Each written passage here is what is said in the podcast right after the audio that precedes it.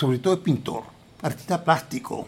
Derivó hacia el cine, pero en realidad era, tenía una, la mirada del pintor. Si algo es importante en la obra de Diego es la solidez de sus últimas películas de largometraje.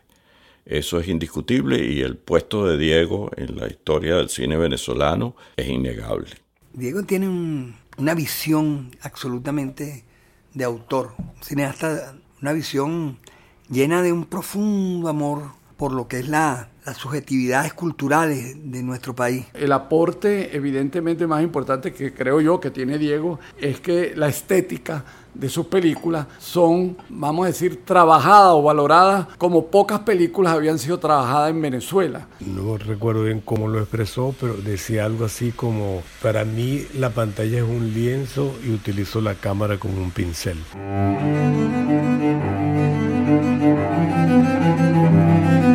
Voces del cine venezolano, una mirada crítica y reflexiva hacia el pasado de nuestro cine y un legado para las generaciones futuras en las voces de sus propios autores y protagonistas. Voces del Cine Venezolano está patrocinada por el Centro Nacional Autónomo de Cinematografía, CENAC, y Producciones Omar Mesones para Zona Cine Caracas. Para el episodio de hoy nos acompañan Carlos Aspurba, Rodolfo Izaguirre, Oscar Lucien, Antonio Gerandi, Carlos Oteiza y por supuesto la voz de Diego Rizquez. Y como siempre quien les habla, su anfitrión Omar Mesones. Hay veces que los proyectos llegan por uno mismo, yo tengo obsesiones, o sea, yo, yo tengo obsesiones con Bolívar, tengo obsesiones con Miranda, tengo obsesiones con Manuela Sáenz, tengo obsesiones con Walter Raleigh, tengo obsesiones con ciertos personajes, digamos, lo que significa la cultura icónica de este país. Y son esos fantasmas que me han perseguido a lo largo de la vida. Dentro de todo ese bagaje que significa mi cinematografía, que he hecho desde el siglo, desde la preconquista de América con Orinoco Nuevo Mundo, cuando arranco en ese paraíso terrenal que es el mundo precolombino. Y tengo a Cristóbal Colón, tengo a Walter Raleigh, tengo a Fernando Berrío, tengo a Alejandro de Humboldt, tengo a, a Bonplan tengo lo que significa el viaje mítico a las cabeceras de ese Orinoco, donde está inspirado en el Popol Vuh. En Bolívar es el siglo XIX. En el caso de Orinoco fue llenar ese vacío que es antes del siglo XIX. Después en América, Terra Incógnita, que también habló de la conquista, de ese mundo del dorado, todas esas cosas. En Caribe es como una síntesis de los distintos periodos de mi vida y los distintos periodos de mis obsesiones como cineasta y una transición entre un cine más alegórico, es un cine de preparados cámaras quietos, que es un cine silente, a un cine donde ya empieza a intervenir la palabra. Después Manuela Sáenz se convierte en la película que es una transición en mi cinematografía, porque es donde realmente empieza el drama como tal.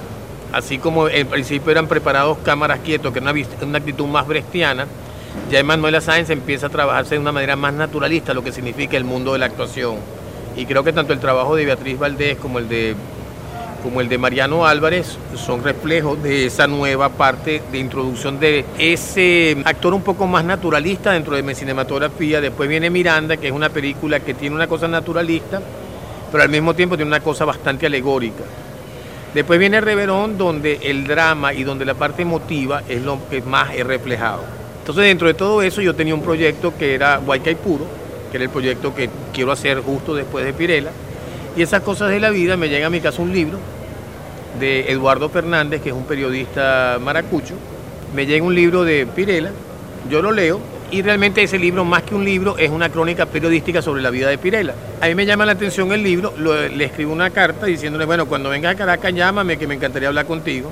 Llega a Caracas, me llama como a los dos meses, me reúno con él y digo, mira, Eduardo, dime una cosa, ¿por qué tú me mandaste ese libro a mí? porque me dijeron que vos soy felipista.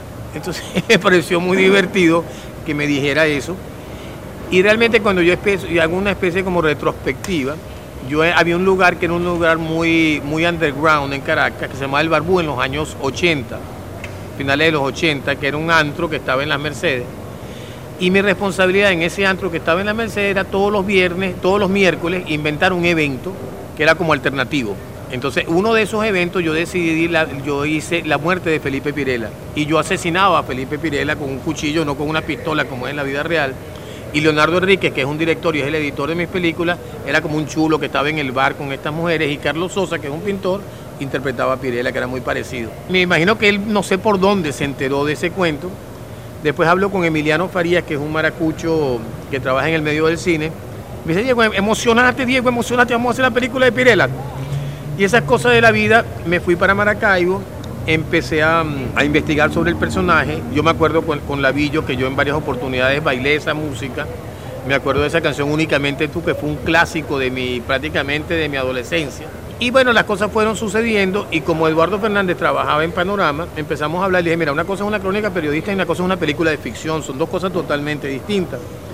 Pero a partir de aquí yo puedo empezar a construir una, una, una, una película. Entonces me, empecé con Emiliano. Y con esta breve semblanza de lo que fue la obra de Diego Rizquez, escuchada de su propia voz, damos inicio a este episodio en homenaje a quien fuera uno de los cineastas más peculiares y fecundos de nuestra cinematografía. Diego Rizquez nace en Juan Griego, Isla de Margarita, el 15 de diciembre de 1949, hijo del médico y profesor universitario Rafael Rizquez y Ribarren y de la cantante Angelina Cupelo Menda. Durante su adolescencia, Diego vivió y estudió bachillerato en Italia, Suiza y Estados Unidos. En Venezuela comenzó a estudiar Derecho, Sociología y comunicación social, retirándose de todas estas carreras. Bueno, yo me considero que estaba una persona como absolutamente desadaptada, tenía que tener, digamos, era, digamos, dentro de los cánones clásicos, había que tener una carrera, digamos, universitaria.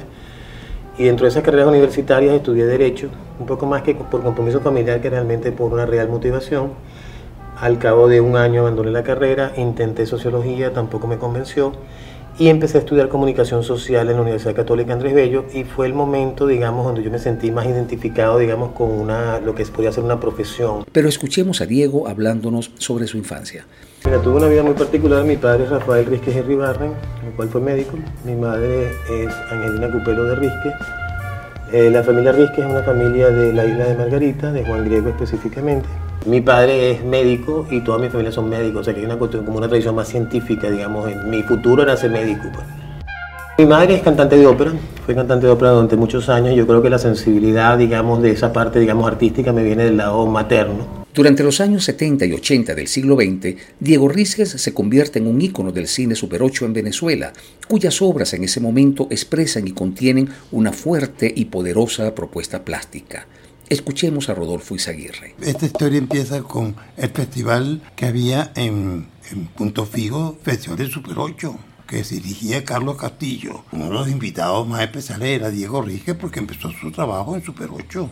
Uno conoce a Diego Rizquez porque él, comienza a hacer su trabajo con sus amigos. No tenía actores. Convirtió a sus amigos en actores. Yo era uno de los que se burlaban de él porque él no, no tenía idea de la cinedramaturgia. Eran cuadros. La gente se burlaba. Eh, una película de Rizquez, eh, acción, ¿no? Que no se mueva nadie. O sea, el chiste que había contigo. Y, y, me burlaba, yo era tonto, porque eso, eso es una cinedramaturgia. Es una manera estupenda de ver cine. No moviendo los actores. Exactamente todo lo contrario. Eso lo hizo Diego Rizquez, pero qué maravilla, pero qué audacia. Sobre todo es pintor, artista plástico. Derivó hacia el cine, pero en realidad era la mirada del pintor. Escuchemos ahora a Carlos Oteiza. Diego llega al cine venezolano, me da la impresión que llega de una visión pictórica. Él es un hombre, digamos, donde el conflicto, el drama no es su problema o su fuerte, sino un hombre visual, un hombre que viene de las artes visuales, de la pintura, del teatro. Y entonces Diego, el aporte evidentemente más importante que creo yo que tiene Diego es que la estética de sus películas son, vamos a decir, trabajadas o valoradas como pocas películas habían sido trabajadas en Venezuela. Eh, quizás Diego forma parte de esa generación en, en, la que la mayor parte de los cineastas trabajábamos con temas generalmente sociales o políticos o de reivindicaciones. Y Diego, al contrario, él desde el principio, sobre todo sus primeras películas, fueron unas películas que, donde el conflicto, el, drama casi no existía, sino era una sobre imposición una de otra sobre eh, cuadros eh, eh, imaginarios de la, de la historia de Venezuela y que su cultura, vamos a decir, del país, su cultura de la, historia del país, la tiene Diego en su cabeza de alguna manera y la quiere reflejar en sus películas, donde la estética tiene mucho más valor que el drama que está contando. Diego hace unas, eh, unas películas en las que uno se queda perplejo, no por lo que está el drama, sino por la imagen, por la belleza, por el cuadro que está pintando. Es decir, es un cineasta, pero es un pintor en la, a la hora de hacer cine. Escuchemos ahora a Oscar Lucien. Un comentario o afirmación hiperacertada que mm, concuerda con la visión que tenía Diego de sí mismo él, eh, no recuerdo bien cómo lo expresó, pero decía algo así como, para mí la pantalla es un lienzo y utilizo la cámara como un pincel. Entonces él tenía esa concepción. Y él siempre, la cosa plástica, ese, él, se, él se definía a sí mismo como un artista plástico. Pues, de hecho, después que él, antes de empezar al cine propiamente, que era una cosa como más eh, complicada, eh, tuvo unas experiencias artísticas, plásticas, mm, muy ligadas al tema del performance, performance y ese tipo de, arte, ¿no? Pero tiene cosas en su casa que, que, él mismo había intervenido. Y obviamente sus pinturas, la parte visual es, eh, es esencial. De hecho, son películas que además por, por su, uh, digamos, como su abordaje alegórico, le permiten ese regodeo que él tiene en la imagen, en lo visual, en el color. Entonces, eh, y sobre todo eso es claramente visible en sus películas eh, de, Super 8, ¿no? Este, que también fue un formato que para él fue fácil eh, abordarlo, digamos fácil quiero decir accesible, y le permitía eh, ahorrarse el tema, por ejemplo, toda la parte asociada al sonido desde el punto de vista de, la parte de, guion dramática, ¿no? Sino que eran películas esencialmente visuales, ¿no? Y, en verdad cuando yo vi esas películas me, me, me interesaron mucho, cuando vi Orinoco, cuando vi Bolívar Sinfonía Tropical, eh, bueno, además que se veía ahí como una continuidad, realmente una coherencia en el planteamiento, o sea, eh, eh, había un, autor, pues, que yo creo que es un poco quizás que las debilidades que hemos tenido al de, el comienzo del cine, eh, esa condición donde tú ves un sello personal que se mantiene obsesivamente una búsqueda y obviamente unos logros. Unos mexicanos, unas señoras españolas que están reviviendo el Super 8 porque consideran que es el único momento del cine glorioso, porque hubo libertad total. A mí el Super 8 me interesa en la medida en que es vanguardista, en la medida en que es explorador, en la medida en que descubre nuevas posibilidades. Para nosotros el Super 8 es la única alternativa en la cual podemos producir películas con muy poco dinero y muy rápida y haciendo sin hacer ningún tipo de concesiones. Y eso es realmente lo que queremos. El, problema, el único problema del Super 8 es realmente el problema de la distribución. Una vez que se hacen las películas de Super 8, ¿cómo hacemos nosotros para difundirlas? Acabamos de escuchar a Diego Rizquez hablándonos desde el año 1980 a través del cortometraje Claves Documental de Atahualpa Lichi. Bueno, el primer recuerdo que tengo de Diego es muy niño. Te hablo de 9, 8 años, en el paraíso. Ahora estamos escuchando a Carlos Aspurua relatándonos cómo conoció a Diego Rizquez a la temprana edad de 8 años. Y me acuerdo pequeño, niño, que salgo yo a pasear con, un primo, algo mayor que yo, y en la casa de Diego, frente de, su tía o su abuela, estaba él. Me acuerdo clarito, casi estoy, lo estoy viendo, un carajito pelirrojo chiquitico, y los dos niños, y nos, y nos conectamos, nos conocimos ahí. Y, siempre nos, recordamos de, desde, desde muy niños de ese primer encuentro visual. Y a partir de ahí, bueno, con el tiempo y con la vida nos fuimos haciendo grandes amigos, porque debo decirte que por Diego lo que yo siento es una profunda amistad. Más allá de, de haber coincidido con él en cuanto al cine, creo que lo que realmente me une a Diego fue una profunda amistad llena de solidaridad, llena de picardía, llena de, de, complicidades extraordinarias toda nuestra vida. Una de las más poderosas virtudes de Diego Rizquez fue su capacidad para cultivar la amistad, lo que le proporcionó grandes amigos, muchos de ellos para toda la vida. Escuchemos de nuevo a Oscar Lucien.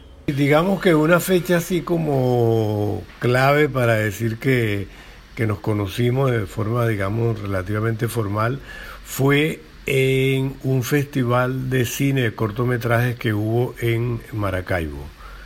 Yo eh, recientemente había llegado a estudiar fuera, que había estudiado tanto mi, doctorado como eh, había estudiado en una escuela de cine y fui a ese festival de, en Maracaibo, que era un festival de cortometrajes. Y nos tocó en uno de los trayectos ir juntos en el mismo taxi o el vehículo que nos estaba transportando ahí. Creo que incluso iba Carlos Oteiza también. Pero, o sea, lo conocía de vista, pero no, no era amigo mío, pues ahí hicimos como una, un conocimiento formal.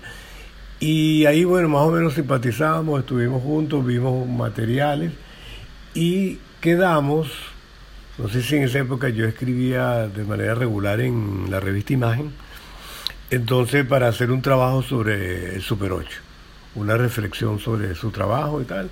Y me dijo, bueno, sí, chévere, vete para mi casa y te paso unos videos algunas películas que yo no había visto y luego nos reunimos. Y digamos, desde ahí en verdad inició una amistad de, que fue progresivamente haciéndose obviamente más, más, más profunda, pues, más, más, más íntima. Y que bueno, que duró hasta todo, todo el trayecto de su vida, ¿no? Escuchemos nuevamente a Carlos Oteiza. Una de las características principales de Diego es la capacidad de tener amigos a todo nivel social. Es decir, él, Diego vivía eh, al lado de Chapellín y la mitad de la gente de Chapellín es amiga de Diego Risque. Y tú ibas para el portero del country y él es amigo del portero del country, pero tú ibas al, country club y, los, y, era amigo de, los miembros del country club y tú ibas a, a hablar con escritores, poetas y él era amigo de escritores, de poetas, de la, y, políticamente también, de una diversidad de, de amigos a todo nivel. Diego tenía algo que alguna vez no, supimos nosotros tener, que era separar nuestra, nuestra posición política de la amistad. Diego supo eh, romper este, esa, división que algunas veces en los años 70, 80 éramos un poco militantes y, Diego supo que la amistad estaba más allá de las ideas políticas que cada uno de nosotros podía tener. Esa es la impresión que me da de Diego y por eso tuvo y tiene y fue tan querido, porque este, Diego era alguien que, como te digo, no nos veíamos a menudo, pero la amistad se mantenía, no había necesidad de vernos, éramos amigos sin ver, y por supuesto que nos veíamos porque, bueno, hasta, hasta los últimos años vivimos ah, muy cerca uno de otro. Y te voy a decir una cosa, Diego tiene una, una particularidad, Diego tenía amigos de todos los sectores sociales, todo. Diego era amigo desde del mesonero de cualquier empresa de servicio, de los porteros, de una diversidad para entender la amistad que era realmente admirable. Una capacidad de socializar y sobre todo, bueno, su modo de ser abierto y sincero y, yo lo imito mucho. entraba a las, a galerías siempre con una especie de, su actitud, ¿no? Algo altanera y, y con su sombrero y no entraba, no, casi no saludaba, sino pues, se iba directamente a hablar con uno, ¿qué tal? ¿Cómo está esto? Bien. Y bueno, y siempre pescando, o eh, pescando en el sentido de que eh, siempre tratando de ver como con picardía qué buena y bella dama podría estar cerca para, para ser un poco más felices todos, ¿no? En todo caso, ese era Diego. Diego era un, tipo ¿no? realmente increíble. Y su moto, toda su vida con una moto. Y toda su vida lleno de una gran sencillez en su modo de ser cotidiano, lo coloquial. De manera, bueno, las fiestas. La, la, la, las fiestas inolvidables en su casa, en los, sus cumpleaños. Y lleno de, no puedo decirte cantidades de cosas que también se vivía. Pero en todo caso, este, el, amor y la, que, tenía por su bambú y por su jardín. Encontrarlo caminando siempre, jurungando sus orquídeas y sus flores y su bambú y su jardín. Era maravilloso. Diego podríamos decir que forma parte de los mismos círculos sociales donde yo crecí. Quiero decir, eh, en los mismos clubes, en las mismas urbanizaciones, en los mismos colegios. Entonces nos vimos, nos vimos en la, por allí, en la fiesta, en la vida, pero donde nos hicimos cercanos y amigos fue a partir del año 70, cuando nos tocó él, aunque era más mayor que yo, dos años, empezamos a estudiar en la Universidad Católica un año de comunicación social. Como él vivía un poquito más arriba de mi casa, yo vivía en San Marino, él vivía en el country, ahí a unas cuatro o cinco cuadras, decidimos que este, un día nos íbamos en su carro, otro día nos íbamos en mi carro, y ahí fue durante meses conviviendo este, la ida para la católica, nos permitió pues conocernos a un mayor nivel que el nivel social que nos habíamos visto con anterioridad. Nos dio la capacidad de hacer nuestra primera película Siete Notas, en la cual Diego fue eh, el actor. Por cierto que en ese trabajo, en el primer trabajo, hubo un accidente pues muy penoso que fue la muerte de Tatiana. Eh, nosotros estábamos filmando Siete Notas y en una Semana Santa a Tatiana, la novia de Diego, que forma parte de la película, es actriz en la película, eh, le dan un tiro y muere eh, allá cuando iba con Diego por el Country Club un día. Y bueno, quedó en la película registrada la imagen de ella. Quiero decir que en ese momento pues estábamos trabajando haciendo la película. Era una película de estudiante. Pero luego ya profesionalmente, con Diego eh, trabajó conmigo en varias de las películas que hice en largometraje, sobre todo en Roraima y en La Voz del Corazón, que fue director de arte. Ahora escuchemos a Antonio Gerandi. Diego Rísquez y yo nos conocimos hacía muchas décadas por la actividad común del cine. Sin embargo, yo puedo decir que mi amistad, mi cercanísima amistad con Diego, fue en los últimos 20 años de su vida. Sobre todo a partir del momento en que empezamos a trabajar juntos. Concretamente, nuestra primera película en común fue Manuela Sáenz, donde Diego desde luego era el director y yo fui el productor ejecutivo. Esa fue una película muy, pero muy intensa de, todo, de trabajo, de producción, de complicaciones, etc. Fue una película que se rodó en 11 semanas a través de toda Venezuela, donde se reconstruyeron todos los sitios que no eran incluso Venezuela. Y durante todo ese trabajo, la compenetración con Diego y yo fue muy, muy, muy sólida.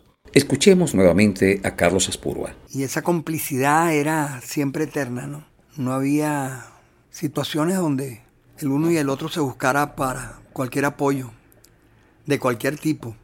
Y eso en, en el transcurso de nuestra vida, que fue muy azarosa. Estoy hablando del tiempo del caso del niño Vegas. Te estoy hablando de, del inicio con los talleres de Oscar Molinari, cuando él estaba trabajando con Carlos Oteiza haciendo siete notas y ya éramos más o menos adolescentes tremendos. De la época, digamos, de lo que podría llamarse las, las patotas. Y éramos unos chamos rebeldes. Él, bueno, del este yo estaba, yo era estaba en el paraíso y él en las Mercedes siempre estábamos, coincidíamos en las fiestas, ¿no? De esa edad, en el Tin Cantín, en el colegio americano. Y, siempre, bueno, con viviendo intensamente todo lo que era nuestra preadolescencia, adolescencia y posteriormente nuestro proceso de crecimiento como adulto. Entonces, es un amigo entrañable donde la cantidad de anécdotas que tengo con él son infinitas. Impresionante las cosas que puedo contarte que viví con, con Diego, pero sobre todo en el terreno de la amistad profunda, la solidaridad. Y extrañamente, yo que siempre he sido un tipo algo polémico en términos de... Polémico en el sentido de que no he sido gratamente percibido por mi carácter. Ahora quizás un poco más porque uno digamos, el tiempo lo hace uno sabio, ¿no? Y entiende que... Pero bueno, temperamentalmente bastante, digamos, difícil, fuerte. Y con Diego nunca te puedo decir que tuvimos ninguna diferencia de confrontación, de diferencias que nos llevara a romper la relación. Siempre privó la solidaridad, la picardía, la, la complicidad de cantidad de situaciones sumamente particulares. Sobre todo, bueno, acompañar a Diego en lo que fue la situación de Tatiana, subiendo hacia su casa el country, lo, intenta parar una patrulla de la policía y él no se detiene, sigue, le disparan y muere Tatiana. Tatiana compartíamos aquí en las Mercedes una habitación, ella en la suya. Simplemente era muy, muy, muy amiga mía, Tatiana. Y Diego era novio de Tatiana. De manera que éramos adolescentes desde la situación de Tatiana y todo lo que significó la movilización que logramos, impresionante, fuimos al centro de Caracas y generamos una revuelta, una confrontación con la policía, porque realmente fue sumamente sentida la muerte de ella, una, una chama bellísima, modelo, hermosísima, Tatiana. Hablar de Diego Rizquez y no hablar de sus casas es casi imposible. Además de haber servido para recibir y festejar a los amigos, igualmente ambas sirvieron de locación y escenario no solo para las películas de Diego, sino para otras muchas películas del cine venezolano. Hay mucha referencia a la casa de Diego porque no era un privilegio mío que eh, eh, haber tenido ese espacio como escenario, sino muchas películas eh, se hicieron allí, no empezando por la de él mismo, que todas de alguna manera se rodaban en su casa. Pero también él tenía una, una casa muy especial y él se consideraba una especie de, arquitecto, ¿no? porque su casa, que es un anexo de la casa principal, realmente lo diseñó él mismo, él lo fue armando. Pero tenía su casa en la playa, en Toda Sana, que era la famosa Churuata. Y ese era un espacio también de, de, bueno, de reuniones, pero ahí se hicieron muchas películas. Bueno, la más importante es Reverón, por supuesto, pero Caribe con Tempo también se filmó allí y otras películas también finalmente se hicieron en, ese espacio. Pero eh, yo formo junto con, bueno, con Leonardo Enrique, creo que eh, Eduardo Escanone, eh, no sé, otro ahorita no me viene a la mente, que estuvimos en ese inicio cuando él estaba construyendo esa casa que bueno, era muy divertido, pero era duro porque era caletía piedra del río para llevarla a la casa para ir construyendo los caminos en la churuata. Y además, en ese momento que Diego empezó a construir la churuata, no había agua. Entonces el agua había que irla a buscar al río. Entonces me recuerdo que me dijo, no, eso conseguimos una zorra ahí. Y yo, en verdad, yo nunca, yo nunca sabía que era lo que, nunca entendí que lo que era una zorra hasta que, hasta que la vi allí. Y lo, lo, cómico del asunto es que, que se metía con su jeep en el, en el río, ahí llenaba el tanque, montaba una zorra y claro, cuando llegábamos a vaciarle en el tanque la churata, la mitad se había perdido en el camino, entonces eran bastante los viajes que había que hacer, entonces, pero bueno, había esa, esa cosa increíble que tenía Diego, que era esa tenacidad y ese compromiso, porque eso era como un proyecto de vida, ¿no? Y hacer ese espacio, que era un espacio muy bello, ciertamente. Entonces, bueno, digamos que para mí esa de lo que recuerdo ha sido una experiencia muy, muy grata porque es, ver algo como casi partir de cero y lo, que se construyó después. Eh, porque otra cosa que hacía mucho él era buscar eh, muebles por todos los sitios, ¿sabes? En anticuarios, incluso en la calle, recogía cosas que tenía por ahí. Yo iba casi diariamente a su casa, o sea, casi diariamente, porque eh, siempre teníamos algo que hacer, este, mira, Lucien, acompáñame que voy a buscar tal cosa, que voy a recoger tal cosa.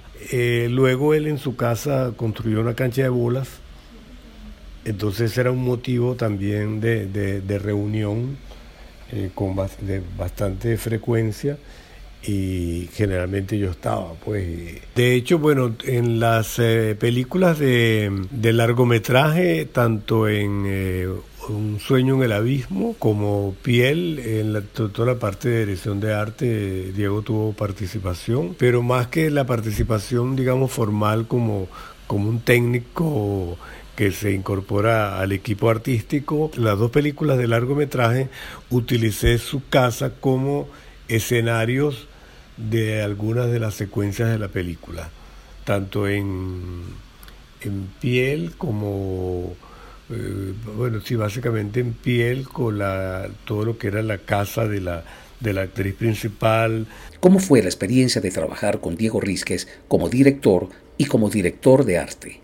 Escuchemos a Carlos Oteiza. Con Diego ya profesionalmente, no en la época de estudiante, sino ya como profesional, eh, trabajamos juntos en dos películas en el cual fue el director de arte de dos largometrajes que hice, que fue eh, Roraima y eh, La voz del corazón. Ya estamos hablando de los años 80, 90. Escuchemos ahora a Antonio Gerandi. Diego como, como director, Diego como compañero de trabajo, era un tipo sumamente eh, solidario con todo lo que fue los equipos de trabajo. Diego defendió permanentemente y me consta el trabajo de todos y cada uno de los integrantes de los equipos. Y siempre tratando de protegerlos, siempre tratando de hacerlos solidarios con la idea que él estaba armando. Escuchemos a Carlos Aspurua. La convocatoria de Diego cada vez que hacía una película, casi todos sus amigos trabajaban. Nadie se le negaba a participar con él. Era de una energía y una fuerza para producir realmente admirable y todos los que estuvimos cerca de él en su proceso como cineasta y como amigo, supimos valorar su, su humildad, su sencillez, sus caprichos, su rebeldía, su locura y su inmenso amor por, por este país. Con su película Manuela Sáenz, Diego Rizquez deja atrás sus extraordinarias propuestas alegóricas y plásticas para comenzar a abordar el diálogo, la narración dramatúrgica y el formato de 35 milímetros. Escuchemos a Rodolfo Izaguirre. Descubrió un país precioso a través de la, fabulación, del delirio, del delirio de las imágenes. Precioso lo que hizo Diego Rizquez. Después entonces con el, super, con el 35 milímetros descubrió la historia verdadera a través de que de una mujer, eh, la amante libertador, un pintor fabuloso, eh, Reverón, un río, de, bueno, Bolívar, Miranda, con esos personajes, volvió a revivir la historia. Escuchemos nuevamente a Antonio Gerandi. Que Manuela fue la película que marcó un nuevo Diego Rizquez, sin desmerecer las cosas que había hecho antes en Super 8 o incluso algunas otras que había hecho ya en 35. Sin embargo, Diego tuvo un cambio fundamental a partir de Manuela Sáenz cuando se dedicó a hacer películas, eh, yo las llamaría de gran formato, no porque fuesen un formato especial ni nada por el estilo, sino porque tenían otro tipo de ambición. Las últimas películas de Diego fueron todas sobre personajes totalmente vinculados con nuestra historia, con nuestra historia política, con nuestra historia creativa, con, nuestra historia fundamental de los últimos siglos del país. Y ahora escuchemos a Carlos Oteiza. Quizás Isaguirre tiene razón al decir que Diego era un pintor que pintaba con una cámara.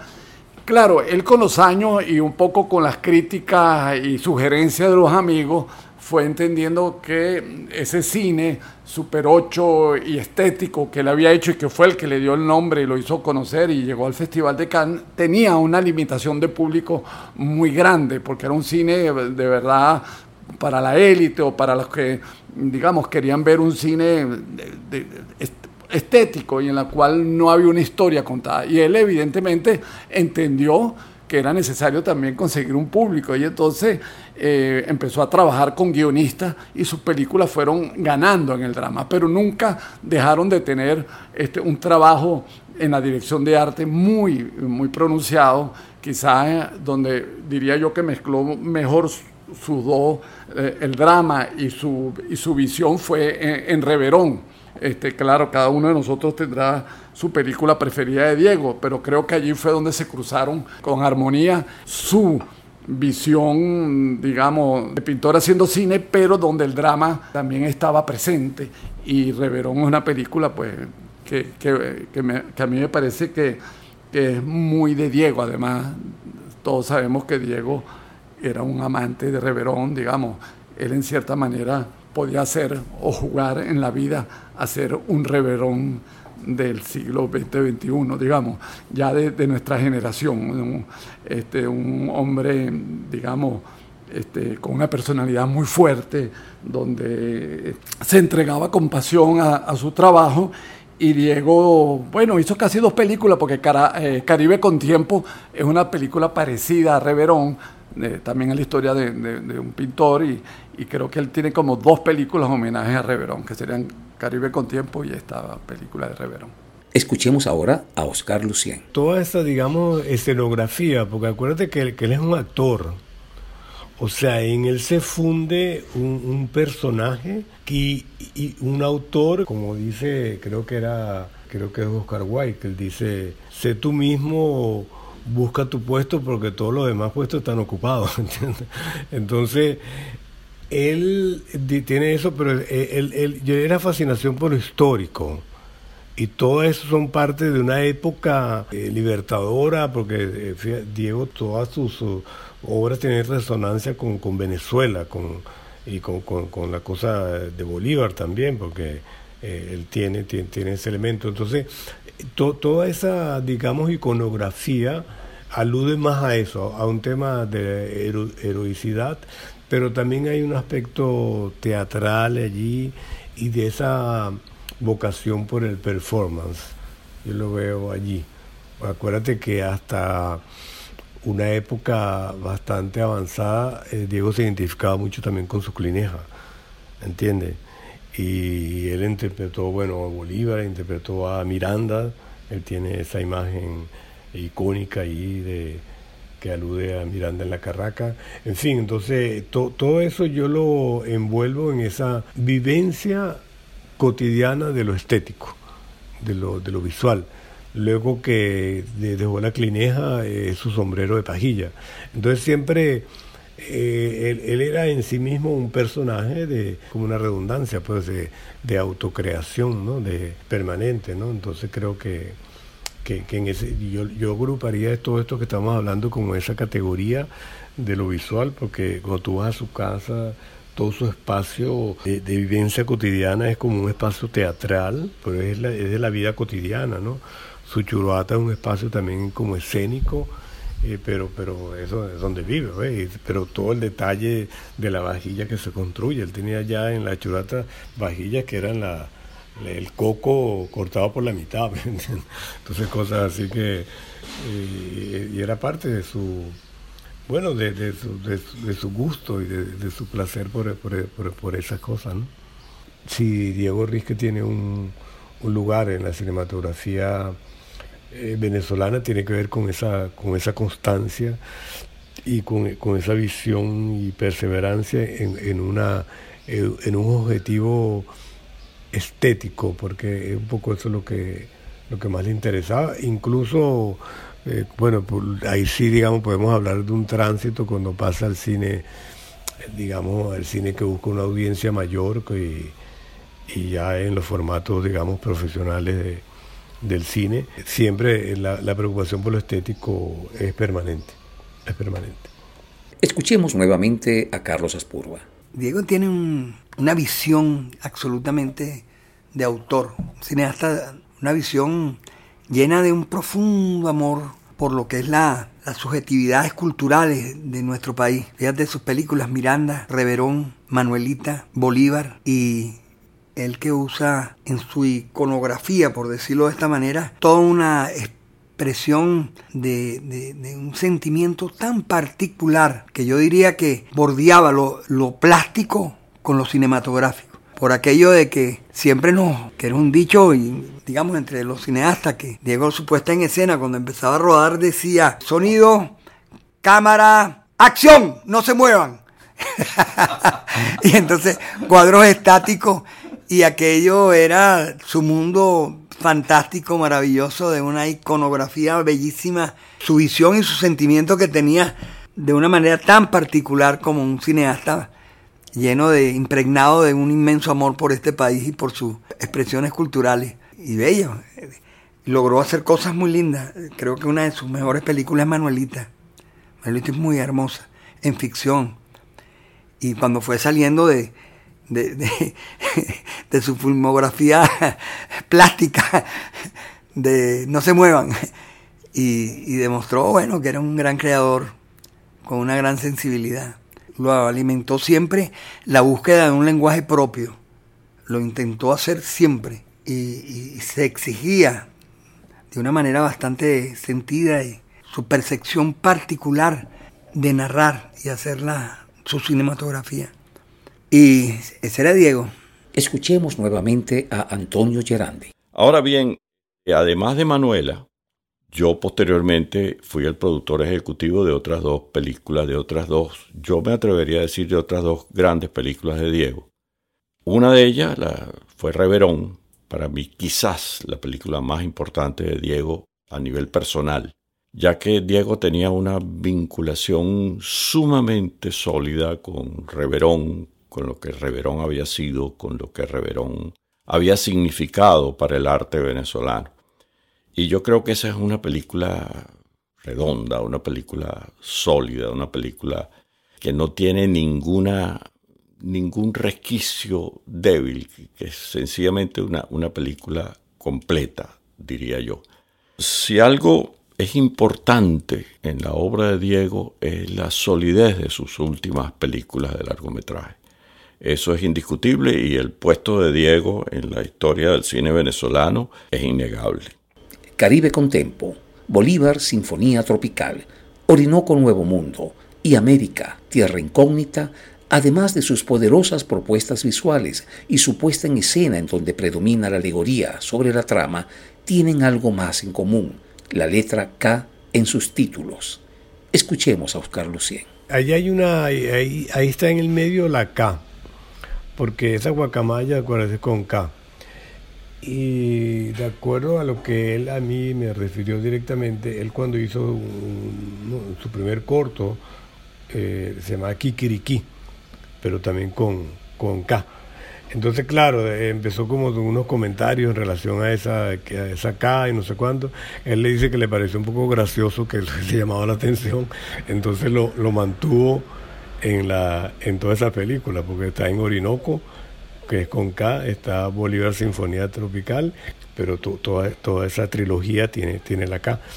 Y claro, luego me imagino que él en su lectura que, se da cuenta que eso tiene una referencia a un movimiento artístico también en los Estados Unidos y también a América de Kafka, ¿no? Entonces ya eso agarró como un sedimento mayor a ese tema. Y bueno, a él, como decían comandante, lo que pasa es que eh, ese comandante hay que ponerlo entre comillas porque ahora con todos los acontecimientos políticos venezolanos, eso tiene una resonancia distinta, ¿no? Pero, digamos, eh, mucha gente lo, decía así, él se identificaba como tal, pues, cuando quería como echar broma, y, era una manera de presentarse, pues. Además que yo creo que eso era, era como se dice, consecuente con su, con su liderazgo y la impronta que tenía sobre las cosas que hacía, ¿no? Hablemos ahora de los últimos meses de vida de Diego Rizquez. Escuchemos a Carlos Oteiza. Desde que le dio la enfermedad siempre eh, estuve cerca de Diego. Diego, pues Lo, que pasa es que Diego estuvimos cerca durante mucho tiempo y con Diego no hacía falta vernos para estar siempre cercano. Porque lo que pasa es que Diego, cuando Diego sale de, Venezuela en los años 70 y va para Francia, va para la casa y ahí convivimos algunos meses juntos. Entonces, nuestra amistad fue una amistad, digamos, grande. En París em, convivimos y hablamos y pensamos y, tuvimos eh, encuentros ricos, viajamos, discutimos y cada uno cogió su camino. Y eso luego cuando vengo a Venezuela y él regresa también, pues nos mantuvimos en contacto todo el tiempo. Al final Diego evidentemente lo veía, pero un poco menos porque tampoco era fácil para uno ver a Diego en la situación como estaba, que era una enfermedad muy dura. Pero evidentemente que estuvimos a, los, muchos, muchos amigos hasta el final. Y ahora nuevamente escuchemos a Antonio Gerandi. Lo más duro fue la despedida.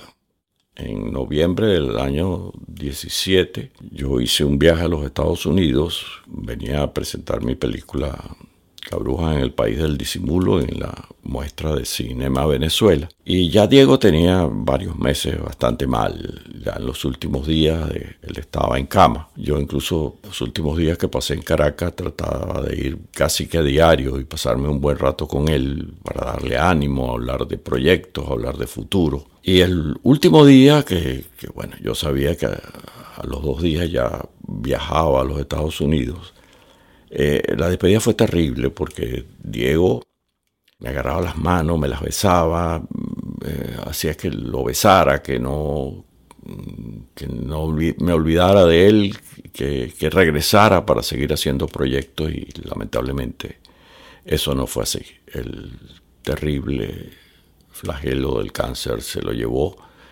cuando lamentablemente aún tenía muchas cosas por decir.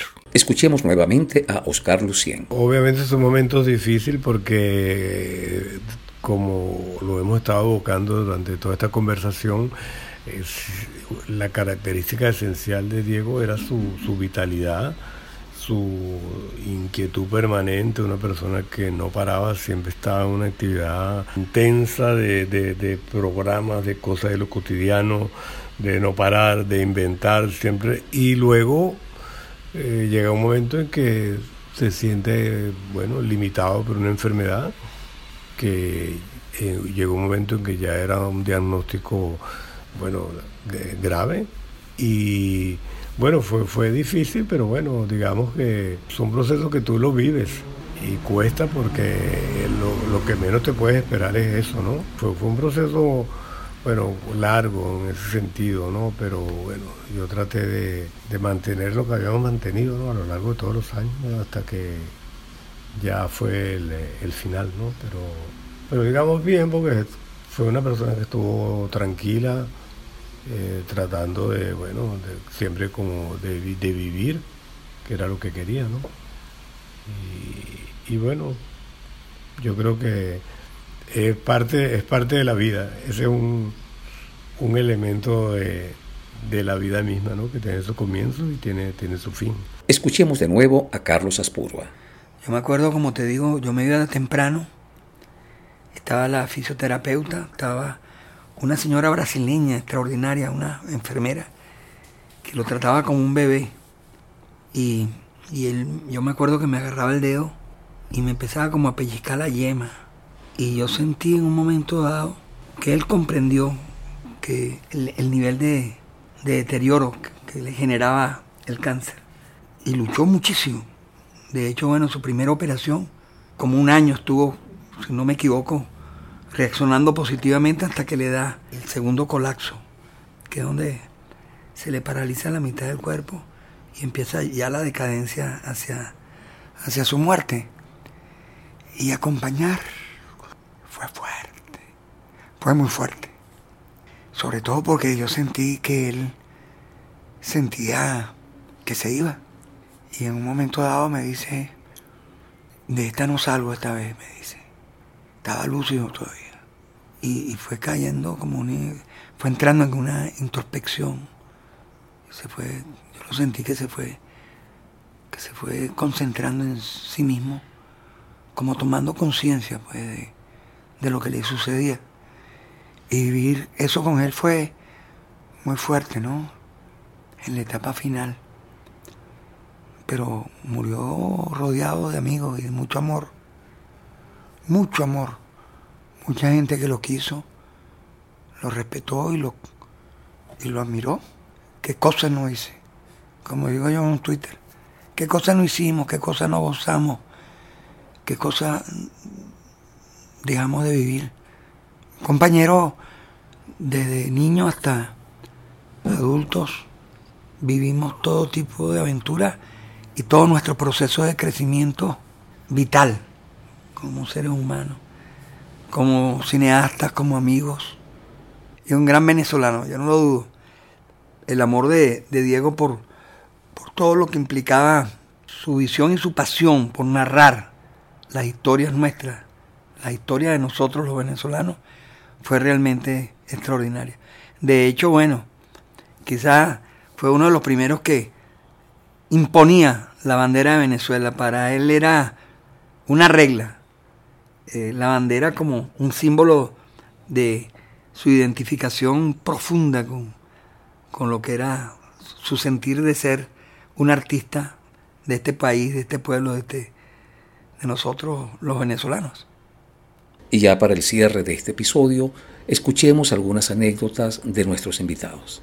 Hay una anécdota que yo creo que define enormemente tanto la calidad humana como la amistad que Diego y yo tuvimos. Cuando íbamos a hacer Reverón, Diego, que confiaba plenamente en mí en la parte económica, él era alérgico a los números esos y los bolívares y las cuentas.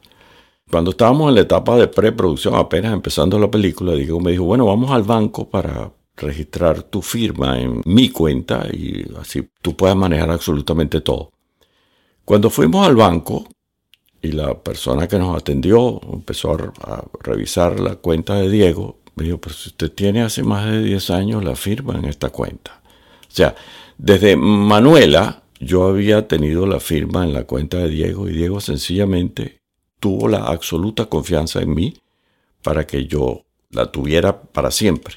Escuchemos de nuevo a Carlos Aspurua. Te cuento que Diego, Diego tenía tal magnetismo, tal capacidad de, seducción, y en esa edad, que éramos tremendamente volados y bonchones, había eh, eh, aquí en la Mercedes un, un bar que, de Barbú, era de, el nombre tenía que ver con el dueño, que era Gastón Barbú. Y bueno, y ese antro bueno, era una discoteca, pero había que ver cómo, cómo nos la gozábamos en esa época. Y yo me acuerdo que era impresionante la capacidad que tenía Diego de, de, seducción. Era envidiable Diego por su personalidad, su arrojo, su manera de ser. Y, bueno, y un tipo súper buen mozo y echado para adelante. Bueno, era envidiable la capacidad que tenía de seducción. Y era famoso Diego pues por sus aventuras de seducción en Barbú. y déjalo ahí. Y ahora escuchamos a Carlos Oteiza. En el año 72 fuimos a la Gran Sabana con Diego y Tatiana justamente y dos amigos más, Gonzalo y Lía, y fuimos en mi jeep y una caravana. Y siempre recuerdo que cuando llegamos, estábamos subiendo a la Gran Sabana, en, la, cuando estás subiendo por la escalera, todavía en esa época la carretera era de tierra, y llegamos a un salto que se llama el Danto y que tuvimos un salto de agua y llegamos, bajamos al Danto y cuando estamos ya subiendo, llegando arriba, yo veo que está cargando algo. Y digo, ¿qué estás cargando tú? ¿Qué, qué, qué? Y era una orquídea que él había encontrado allí y que le quería llevar a su mamá porque a su mamá le fascinaban las orquídeas. A mí me dejó muy impresionado que, claro, teníamos como 20 años y que Diego tuviera la delicadeza, la mirada de que estábamos en la selva y estaba buscando este, lo que le gustaba a su mamá, que eran unas orquídeas. Él tenía la capacidad de saber lo que era una bella orquídea para su casa. Cuestión que quizás en ese momento a mí me sorprendió porque yo como que no tenía muy claro que, que será una orquídea muy hermosa y que Diego había encontrado. Siempre me llamó la atención esa mirada que él tenía para la estética, para ese detalle, bueno, y esa, y esa relación estrechísima que tuvo con su mamá también, Diego, que tú sabes que fue muy, muy... Eh, por supuesto, Diego, eh, eh, el carácter de Diego era más parecido al padre, ¿no? Que era imponente, como todos los risques, que son gente muy fuerte, pero tenía una relación con la madre este, y la mamá lo adoraba, era su hijo único como varón. Entonces esa relación es importante también a la hora de entender a Diego, esa relación estrecha que tuvo con su mamá, muy, muy, muy hermosa.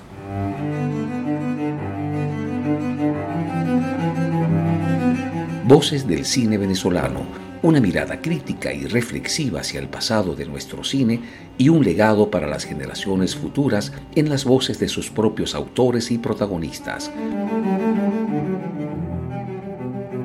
Queremos agradecer el habernos permitido utilizar parte de la banda sonora de sus audiovisuales al cineasta Atahualpa Lichi, por su película Claves Documental. También hemos utilizado partes de la entrevista que le realizó César Briceño a Diego Rizquez en su programa Video para Televisión. Igualmente a María Ángel Borges de Catatumbo TV por la entrevista que le realizó a Rizquez en su programa con María Ángel. Muchísimas gracias a todos ustedes.